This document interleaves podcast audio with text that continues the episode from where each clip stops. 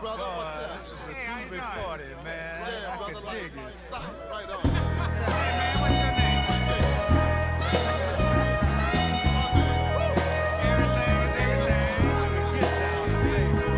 Friedensnoten.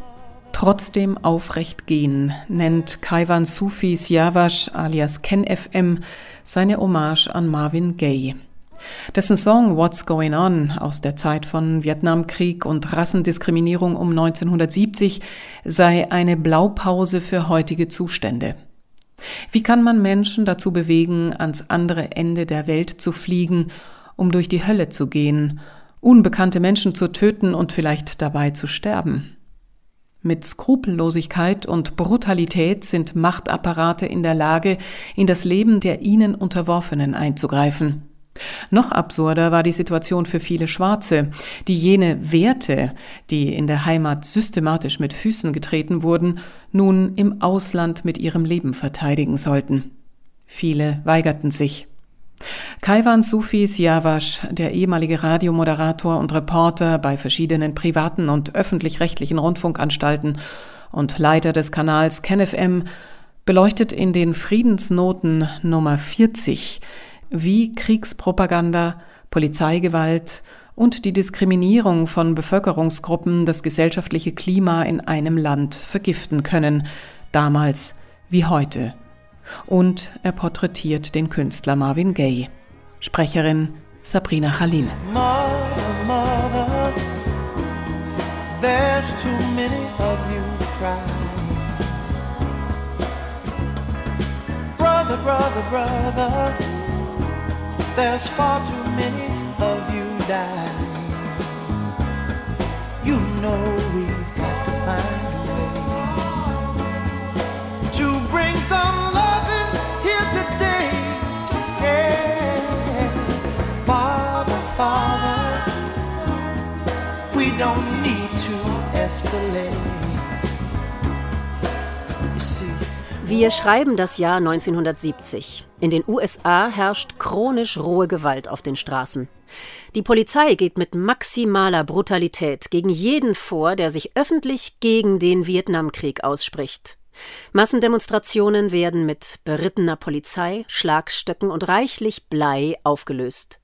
Die Staatspresse tritt die Friedensbewegung pauschal in den Staub. Wer sich kritisch mit einer Politik der Konfrontation auseinandersetzt, wer die Rüstungsindustrie als Treiber des Krieges erkennt und benennt, wird zum Kommunisten gestempelt, um als Staatsfeind den von den Medien aufgehetzten Massen zum Fraß vorgeworfen zu werden.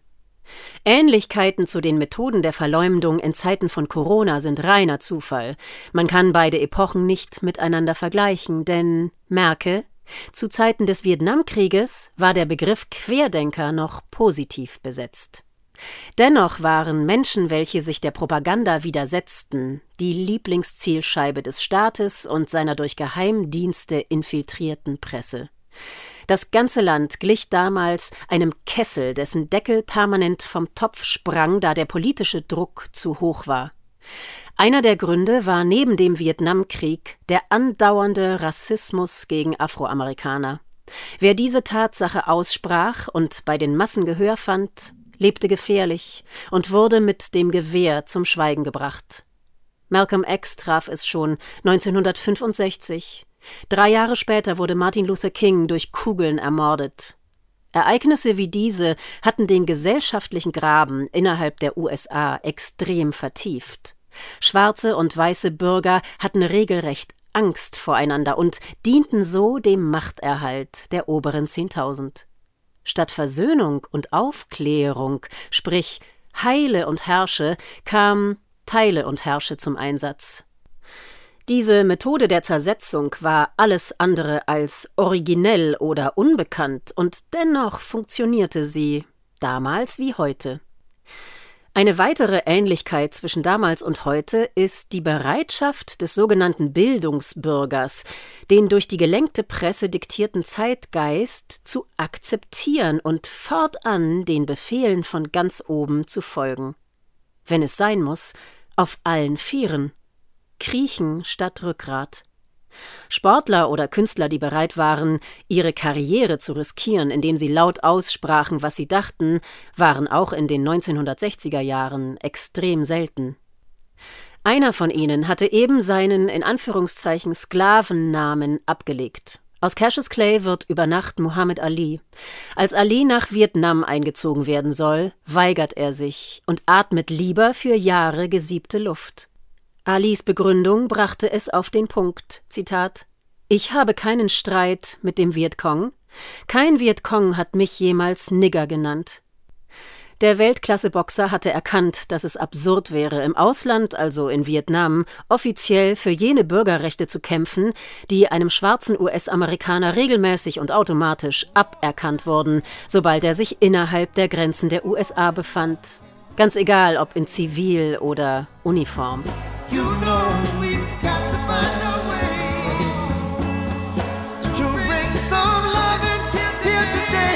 Oh, picket signs. Don't punish me with brutality. Talk to me so you can see oh, Ein weiterer Kandidat, den es anwiderte, dass die USA bereit waren, Napalm und Agent Orange auch gegen die Zivilbevölkerung Vietnams einzusetzen, um ihre imperialen Ziele durchzusetzen, während sie offiziell vom Ende des Krieges faselten, war Marvin Gaye. Gaye war spätestens seit Mitte der 60er Jahre ein Superstar, wenn es um schwarzen Schnulzenpop ging. Seine Platten verkauften sich wie Hamburger mit Pommes und Cola. Bedingung, sie mussten dem schwarzen Publikum die Möglichkeit geben, zumindest musikalisch ihrem von Rassismus geprägten Alltag zu entfliehen. Seit Gay 1966 I Heard It Through the Grapevine veröffentlicht hatte, wohnte er im Pop-Olymp. Er war ein Vorbild seiner Generation. Er hatte es geschafft, sich mit Geld in eine Bubble vermögender Afroamerikaner vor dem Willkürstaat in Sicherheit zu bringen. I Heard It Through the Grapevine ist zudem die erfolgreichste Scheibe, die sein Label Motown bis dato veröffentlicht hatte. Marvin Gaye hatte sich zum Goldesel entwickelt. Alle waren high von diesem Erfolg, doch für Marvin Gaye hatte dieser Erfolg längst seinen Glanz verloren. Seine Freundin Tammy Terrell, mit der er zwischen 1967 und 1969 diverse Duette bei Motown eingesungen hatte, war 1970 einer Hirnoperation erlegen. Gay hielt die Grabrede und musste dabei immer wieder abbrechen, um nicht die Fassung zu verlieren. Das Verhältnis des Sängers zu seinem Vater, einem Mann der Kirche, galt als extrem angespannt. Marvins Bruder diente in Vietnam und machte gegenüber seinem Starbruder keinen Hehl daraus, was die USA in diesem Krieg dem vietnamesischen Volk antun und wie seine Kameraden an der Front verheizt werden. Ihr durchschnittliches Alter lag damals bei 19. Zum Vergleich, die GIs im Zweiten Weltkrieg waren im Schnitt 26, als sie an die Front mussten. Marvin Gaye lässt das alles nicht kalt. Anders als viele seiner Motown-Kollegen weigert er sich, dem Labelchef Barry Gordy das längst überfällige nächste Herzschmerz-Album auf den Tisch zu legen. Der ruft daraufhin in immer kürzeren Abständen bei Mr. Gay an, tobt und droht mit Anwälten und Schadensersatzansprüchen. Doch Marvin Gaye dröhnt sich lieber die Birne weg, als Stoff zu liefern, den er nicht mehr mit seinem Gewissen vereinbaren kann. Viele seiner schwarzen Fans verrecken zu Tausenden in den Sümpfen Vietnams für die imperialen Interessen einer Clique von obszön reichen Ultrakapitalisten, und er sollte weiter Herzschmerz-Tracks ins Mikro hauchen, als ginge ihn das alles nichts an? Für eine Handvoll Dollars?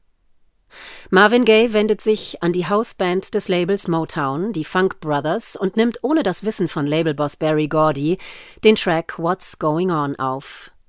Der Titel ist Programm. Als Barry Gordy diesen Song, seine Melancholie und den dazu aufrüttelnden politischen Text hört, ist er entsetzt. Wie würden die Millionen Fans reagieren, wenn ihr musikalischer Herzensbrecher plötzlich wie der tieftraurige Chefankläger des amerikanischen Establishments klingt? Die Fans würden sich entsetzt abwenden und Motown würden Millionen von Dollars durch die Lappen gehen, davon ist Gordy überzeugt. Gordy nimmt kein Blatt vor den Mund und sagt daher über What's Going On, Zitat, das ist die schlechteste Platte, die ich je gehört habe. Sieben ganze Monate hört er daraufhin nichts mehr von seiner Cash Cow Marvin Gaye. Dann gelangt die bis dato unveröffentlichte Platte an einen Radio-DJ aus Los Angeles. Drei Minuten und 50 Sekunden später ist die Welt für Gay nicht mehr dieselbe. Talk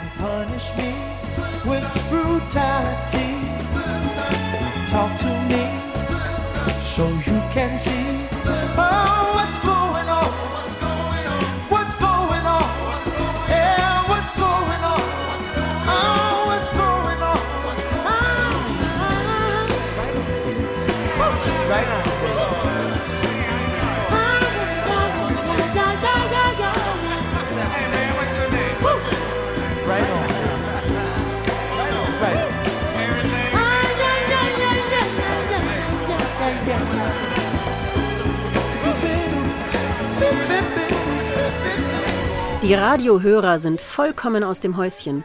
Sie sind tief ergriffen und positiv überrascht von der Botschaft ihres Stars. Sie wollen mehr davon. Der Track schießt über Nacht auf Platz 2 der Popcharts. Cash und Konfrontation scheinen sich nicht auszuschließen, erkennt Gay. Sein Boss Gordy lenkt daraufhin ein und lässt seinem Star freie Hand. Marvin Gaye wird daraufhin der erste schwarze US-Amerikaner, der ein Konzeptalbum aufnimmt. Auch hat er zum ersten Mal die vollkommene künstlerische Freiheit und bedankt sich dafür bei der Hausband des Labels, indem er die Funk Brothers explizit in den Credits erwähnt. Ebenfalls ein Novum bei Motown. Das Album What's Going On mit seinen neun Titeln erscheint am 21. Mai 1971 und beinhaltet einen Meilenstein nach dem anderen. Wir finden dort unter anderem Ride On, What's Happening Brother, Save the Children, God is Love und Inner City Blues. What's Going On ist mehr als ein extrem erfolgreiches psychedelisches Pop-Album. Es handelt sich um eine Art gesungenen und zum Teil gesprochenen Appell an unser aller Menschlichkeit, ein Bekenntnis zu Gott. Es ist weniger ein Stück Musikgeschichte, denn ein Gebet Gays mit sich und seinem Schöpfer. Nur dass die Bandmaschine im Hintergrund mitlief. Es geht nicht, wie sonst bei Marvin Gaye üblich, um Sex, Zärtlichkeit, Liebe und das leichte Leben. Auf What's Going On geht es ausschließlich um Ungerechtigkeit, Armut und ein Leben in der Ausweglosigkeit, den amerikanischen Albtraum.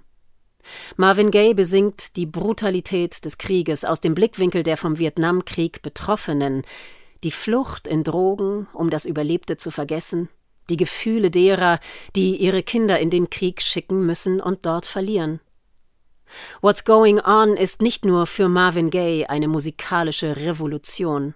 Die Platte beeinflusst im Anschluss eine ganze Generation von Kriegsgegnern und Kapitalismuskritikern.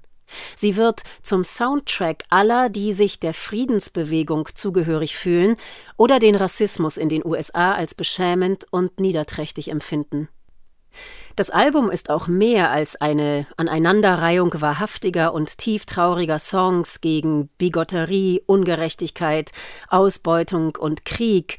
Es ist ein bis heute nachhallender Aufruf, seiner inneren Stimme zu folgen und sich zu erheben um zu sagen, was man fühlt, was man sieht, was wahr ist, auch wenn die Faktenchecker es nicht bestätigen werden, trotz aller Gefahren, die einem drohen, wenn man sich gegen den Zeitgeist auflehnt. Corona-Kritiker hören diese Platte heute. Du sollst nicht lügen, aber du sollst auch nicht schweigen, wenn Dritte es in deinem Namen tun. Wenn man erkennt, wie das gesamte Umfeld mit dem Kriechen beginnt, soll man den aufrechten Gang zelebrieren und laut rufen Seht her, hier stehe ich. Wenn die Regierung den Krieg als alternativlos verkauft, soll man sich, so laut es geht, für den Frieden einsetzen.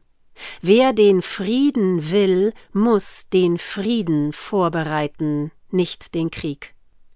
Dieses 1971 erschienene Album von Marvin Gaye ist eine Platte, die ich mir unzählige Male angehört habe und die ich immer und immer wieder in diverse meiner Playlists integriere. Jeder Track hilft mir dabei, nicht vom Kurs abzukommen. Und der Kurs richtet sich nicht nach dem Zeitgeist, sondern nach dem, was man Wahrhaftigkeit nennt. Die Wahrhaftigkeit orientiert sich an der Wahrheit, und die ist immer konkret. Man darf die Wahrheit nicht mit der Mehrheit verwechseln. Marvin Gaye war nicht seiner Zeit voraus, er war 1971 auf einer völlig anderen Ebene, nämlich einer spirituellen. Es ging nicht darum, eine Schaffenskrise zu überwinden, es ging um die grundsätzliche Frage nach Haltung, nach Sinn und Unsinn des Lebens. Um was geht es für den Menschen auf diesem Planeten? Und wer wird ihm antworten, wenn er vollkommen isoliert am Boden liegt? Wer ist noch da, wenn keiner mehr da ist? In Zeiten wie diesen ist What's Going On wichtiger denn je. Fragen Sie nicht Ihren Arzt oder Apotheker, hören Sie das Werk von Gay aus dem Jahre 1971. Mehr kann kein Medikament für Ihr Immunsystem tun. Die einzige Nebenwirkung, die ich bei mir selbst beobachten konnte, war eine sich einstellende Gelassenheit und der Entschluss, weiter hart, aber ehrlich am Wind der Wahrheit zu segeln und niemals das Ziel aus den Augen zu verlieren. Marvin Gaye hat 1971 mit What's Going On den inneren Seeweg zu Gott entdeckt. Die Platte hat mir geholfen, inneren Frieden und damit immer wieder neue Orientierung zu finden.